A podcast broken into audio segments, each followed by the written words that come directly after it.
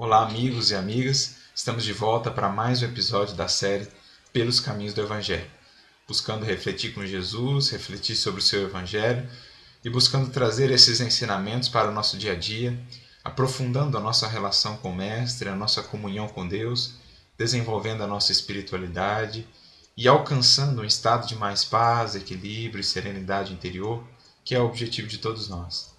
E para refletir sobre esse tema muito importante para o nosso dia a dia aqui enquanto encarnados, nós trouxemos uma parábola de Jesus que fala a respeito do reino dos céus, que é, na verdade, essa realidade interior de paz, de serenidade de espírito, de comunhão com Deus. Para isso, nós trouxemos uma parábola que está no capítulo 13 do Evangelho de Mateus. Este capítulo que é quase todo ele dedicado a parábolas de Jesus, falando a respeito do reino dos céus e que trazem essas parábolas alguns elementos em comum, sobretudo o elemento da interioridade deste reino dos céus. Por exemplo, para fazer uma comparação deste reino, uma analogia com este reino, Jesus se utiliza do exemplo da semente, que se desenvolve dentro da terra.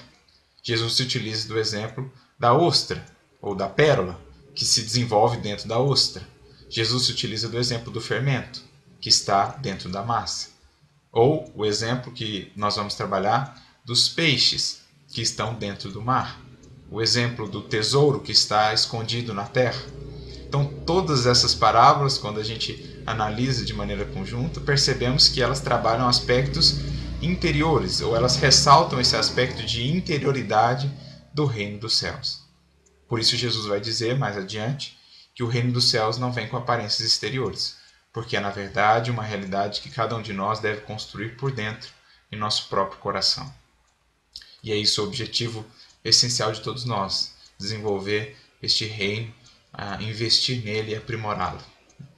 Mas vamos ler a passagem e depois a gente vai trazer alguns comentários que achamos pertinentes para que a gente consiga trazer esse reino ou esse estado de espírito para o nosso cotidiano. Diz lá o texto que está em Mateus capítulo 13, versículos 47 e 48. Quem lê a parábola depois vai ver que ela é maior, ela é mais extensa e ela trabalha outras realidades, mas nós selecionamos esse trecho porque é o trecho que nós gostaríamos de trazer para a reflexão hoje. Depois a gente explica melhor isso. Diz lá o texto: Novamente, o reino dos céus é semelhante a uma rede lançada ao mar que recolheu todo o gênero de peixe. Quando ficou cheia, depois de a puxarem para a praia e de se sentarem, recolheram os bons em recipientes e os deteriorados jogaram fora. Então, é essa a reflexão, este é o trecho que nós escolhemos. Antes de entrarmos na interpretação do texto em si, é preciso fazer uma ponderação que, quando a gente lê a parábola como um todo, ela nos parece tratar de realidades, por exemplo, da transição que o planeta está passando, né, do processo de separação dos espíritos que ficarão na Terra e os espíritos que terão de ser retirados da Terra para planetas mais condizentes com sua evolução, com suas buscas. Mas é importante ressaltar, e a gente tem feito isso nos estudos do Evangelho, que todos os ensinamentos de Jesus, ou boa parte deles, creio que todos, podem ser analisados de várias perspectivas diferentes ou de vários planos diferentes. Então, uma mesma parábola de Jesus pode ser analisada no contexto da coletividade, do todo, por exemplo, da humanidade. Neste caso, a parábola da rede né, representaria essa separação dos espíritos, realizada pelos espíritos superiores, sob as ordens, sob o comando do Mestre que vai, vamos dizer, selecionar os espíritos que aqui ficarão, aqueles espíritos que já estão voltados para o bem ou para a busca de crescimento, e os espíritos que estão muito renitentes ainda na luta contra o bem, contra o progresso, que serão conduzidos com amor para orbes onde poderão dar prosseguimento à sua evolução. Então, nós podemos analisar essa parábola no contexto das coletividades, mas nós podemos analisar também os ensinamentos do Mestre no contexto individual de cada um de nós, transferir isso para o nosso mundo interior. Neste caso, nós seríamos aqui este pescador, né? e esses peixes, essa rede, esse barco, seriam outros elementos que representam aspectos interiores da nossa existência.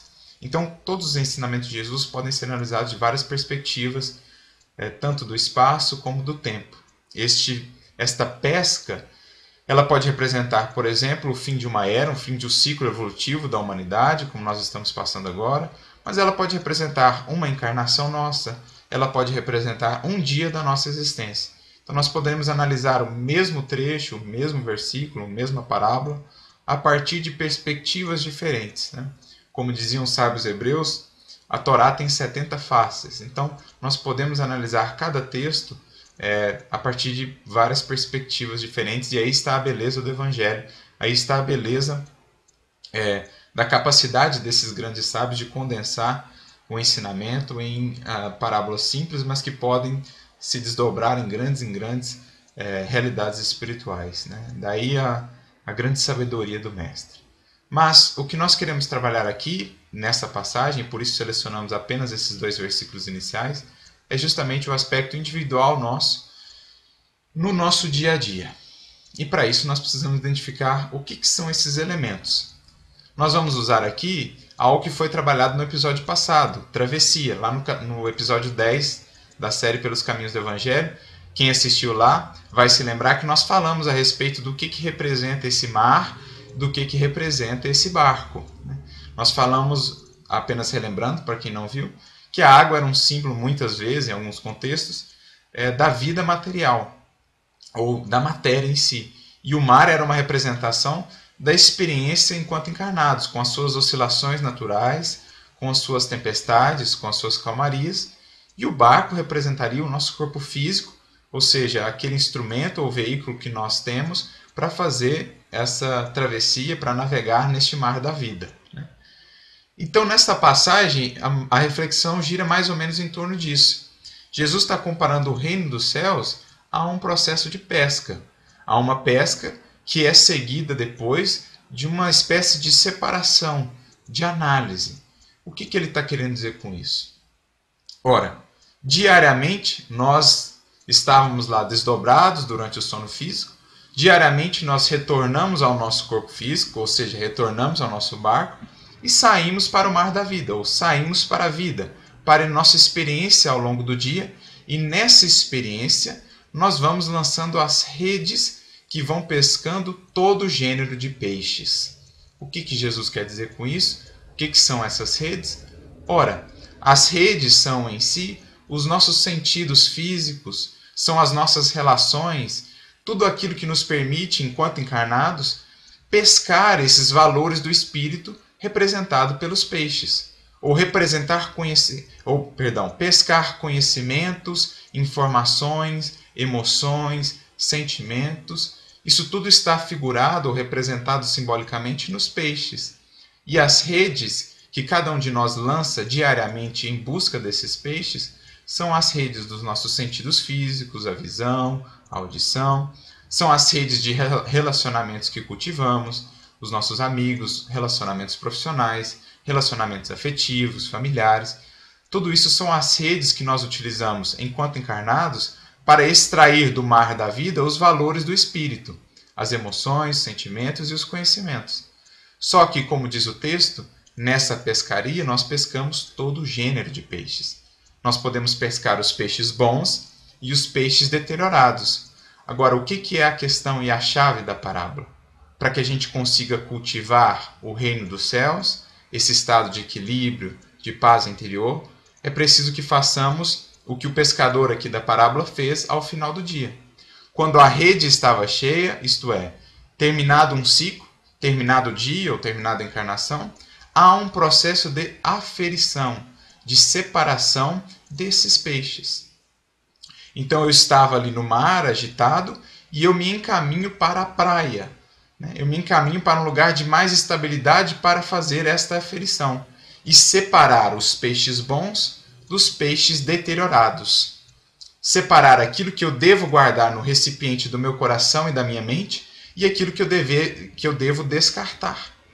Ou seja, analisar cada dia e escolher que emoções, que sentimentos ou o que, que eu estou guardando no recipiente do meu coração e descartar aquilo que pode vir a me fazer mal. Descartar aquilo que está deteriorado e que, com o tempo, se eu cultivar dentro de mim, vai me trazer desequilíbrio, vai me trazer uma espécie de intoxicação da alma.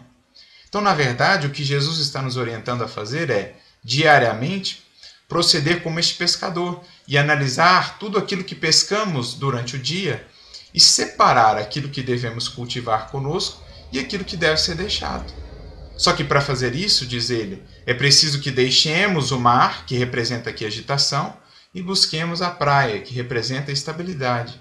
Ou seja, é preciso que nos desconectemos momentaneamente do, da velocidade do mundo e busquemos na prece, na meditação, na análise, na reflexão, busquemos essa estabilidade para fazer essa separação de maneira coerente, de maneira profícua para o nosso espírito.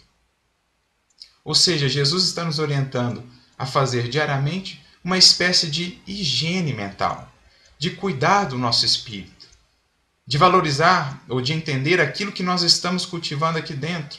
Se não estamos cultivando algo que nos tem feito mal, se não temos cultivado os peixes deteriorados da mágoa, do rancor, da calúnia, da inveja, enfim, tudo aquilo que nós pescamos diariamente e que não nos faz bem. É preciso que descartemos isso, se não queremos é, vamos dizer, pegar uma intoxicação na nossa alma.